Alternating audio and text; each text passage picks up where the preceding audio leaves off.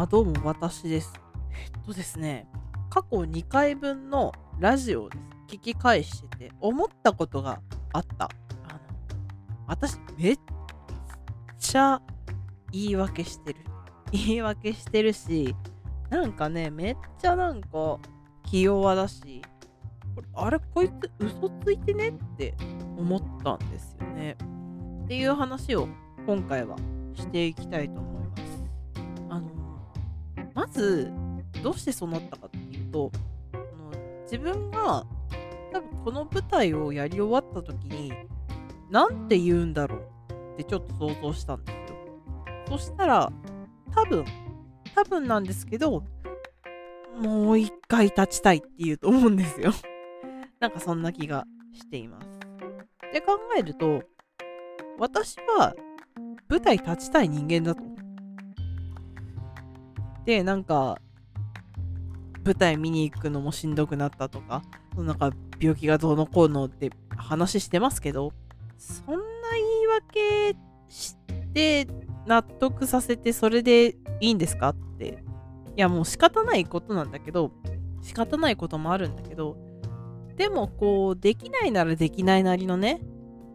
やり方だってあるわけで、なんか、病気とか、その、なんか自分の、その、幼稚な感情っていうのに、こう、無理くり言い訳をつけて、あ、舞台さえ関わんなければ、自分は苦しくならないんだって思ってたけど、違う。こいつは嘘つきだ。坂口久美子は嘘つきである。というわけでございますよ。で、私が、その、一個前のラジオで、なんか怖いと。なんか怖いという話をしていたんですけども、それは恐怖じゃないと。正しくは罪悪感だと思うんですよ。本当は舞台立ちたいし、なんならもう一番目立って一番スポットライト当たりたいタイプの人間なんですよ。それをね、なんか変な理由つけて、やめますとか言って。まあ、やめるつもりではいるんだけども、でもなんか、そうじゃねえだろうと。そうじゃないと。私は一人芝居をやりたいんだ。私にしかスポットライトが当たらない舞台をやりたいんだということだと思うです。で、まあ、や役者辞めるとは言ったけど、また同じパターンかもしれないと。断続的に数年に1回、5年に1回とか立つみたいなのでもいいんじゃねえのって思うわけですよ。とりあえず人生最後って決めた割には非常にひ弱なラジオを2回ほど配信してて何とも恥ずかしい。何が一人じゃ無理だと。結局人は一人なんだと。孤独なんだと。それに立ち向かわなければいけないんだと。そういう話なわけでございますよ。思いました。挑戦が怖いんじゃないと。挑戦することを怖いっていう風に思ってることに対して嘘をついてること本当は怖いのに、いや、私怖くない。全然怖くない。みたいなこと言ってるのが良くない。怖いなら怖いと言ってしまった方がいいし、自信ないなら自信ないって言ってしまった方がいい。そういうことだと思うんですよ。で、なんか、やっぱり、でも今日、今日ですね、これ2本目のラジオを収録してる人同日に撮ってるんですけど、えー今日は2022年の8月28日なんですけども、あの私ライブを見に行きまして、いやーね、いいライブでしたよ。あの、こじらせザトリップっていう、あの、歌ってみたとか、あ歌ってみたっていうか、踊ってみたメインの人たちが、なんか歌と踊りをやるみたいな、そういうやつのファイナルツアーがあって、それのライブ見に行ったんですけど、チケット料金ね、4000円とかなの。もうね、もう、普段ね、市内の、函館市内でお芝居見に行くって言ったら、まあ1000円、1500円、高くて2000円とか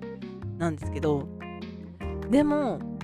こちらスザトリップは本当に東京でやってる方たちのステージっていうのもあったし、あと YouTube でそれこそ私ニーナちゃんが好きなので、仮面ライダーニーナちゃんが好きだったので、ダンスとかもよく見てるから、これ生で見れるんだ。これ生で見れるんだったら4000円安いなと思って即買いました。即買って見て、えーと函館公演の第1部だけ見たんですけどもいやーね最高だって1時間ぐらいかな。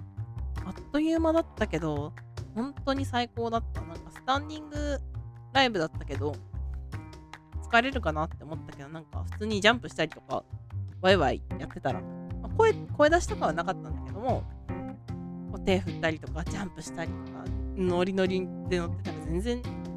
大丈夫だったしっていうのもあって。でも多分東京で行きたいライブとかあったらね飛行機代とか宿泊代とかライブチケット代とか払っていくので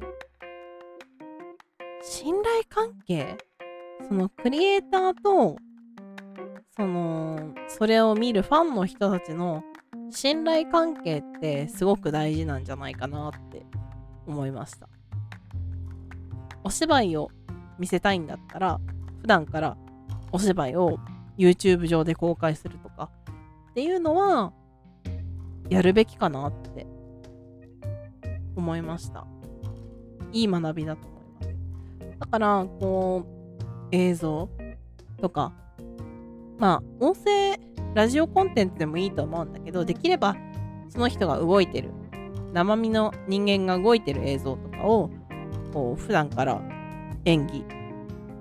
を撮ってやったら舞台に人って来てくれるんじゃないかなって思いました。だから今パッと思い出したのは劇団スカッシュとか。私劇団スカッシュ当時それこそ隙間男の1が公開された時期とかすごいよく見てたんですけどあの時期に公演やるっつったら見たかったですもんね。いやーなんかドラマ作ったら舞台って人来ると思うんだよなって思いました。だって劇団スカッシュとかもその時はまだお金ない学生の時期だったから行けなかったけど今ちょっとコロナだから公演多分今も準備されてるっぽいんですけど行けなくて。って考えるとやっぱ映像で